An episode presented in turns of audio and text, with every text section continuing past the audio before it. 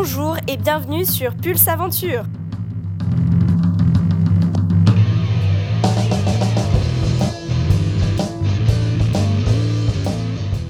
Si les grands alpinistes parisiens n'avaient point connu à cette époque ce terrain d'entraînement, je pense que certaines premières resteraient encore à faire dans les Alpes.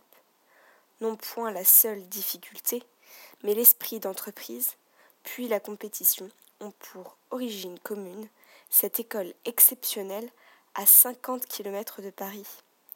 Selon Pierre Mazot, en 1978. Qui quoi? Attends, j'ai pas très bien compris de quoi il parle là.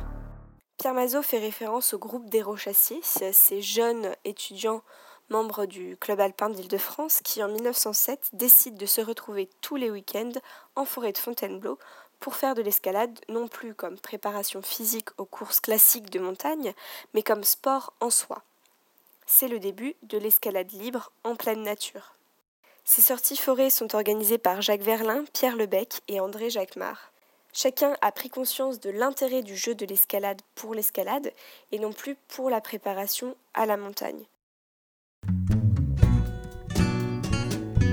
C'est l'esprit quartier latin, un peu bohème, un peu frondeur, révolutionnaire même, qui caractérise le mieux les membres du groupe. Un esprit qui est d'ailleurs encore profondément ancré dans la forêt aujourd'hui. On peut sentir la présence de ces pionniers entre les rochers du Bas-Cuvier, des Trois Pignons ou du Bois de l'Archon.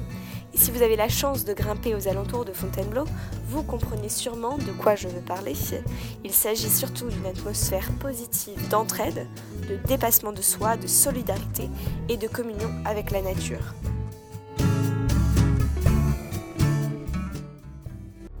Très bien.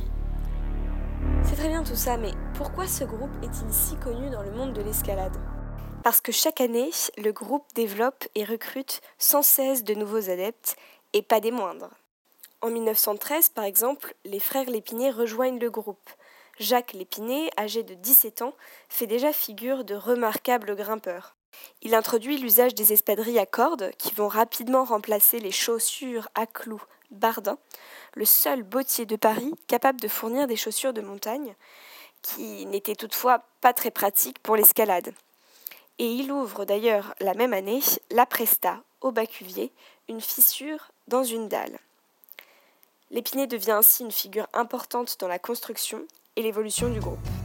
En 1914, la guerre éclate et met fin aux activités du groupe jusqu'en 1918 où il faut tout recommencer à zéro. En effet, Jacques Verlin est mort au combat, Paul Chevalier est gravement blessé. Les membres fondateurs ne sont plus là pour diriger les activités.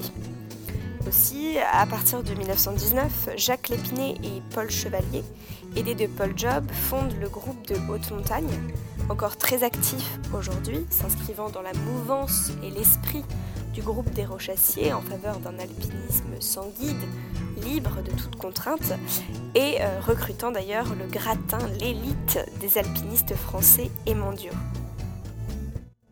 Est-ce la fin du groupe de Blo alors non, attention, la création du groupe de haute montagne ne signe pas pour autant la mort du groupe des Rochassiers. Celui-ci perdure, se transforme sous l'impulsion par exemple de Bobby Arsando, en adaptant une organisation plus formelle et en adoptant d'ailleurs le groupe de Blo et le surnom de Bleuzard. Après la mort de Bobby Arsando, c'est Pierre Alain, figure mythique de l'alpinisme en France, qui prendra la tête des activités du groupe jusqu'au début de la Seconde Guerre mondiale. Il est l'inventeur du matériel de montagne moderne et notamment des chaussons d'escalade. Grâce à ces jeunes figures, ces jeunes grimpeurs, la notoriété du groupe ne s'est pas effacée avec le temps, bien au contraire.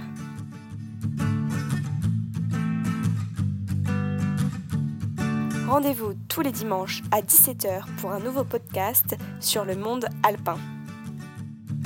Pour suivre les actualités de Pulse Aventure, vous pouvez vous abonner à la page Facebook et au site internet.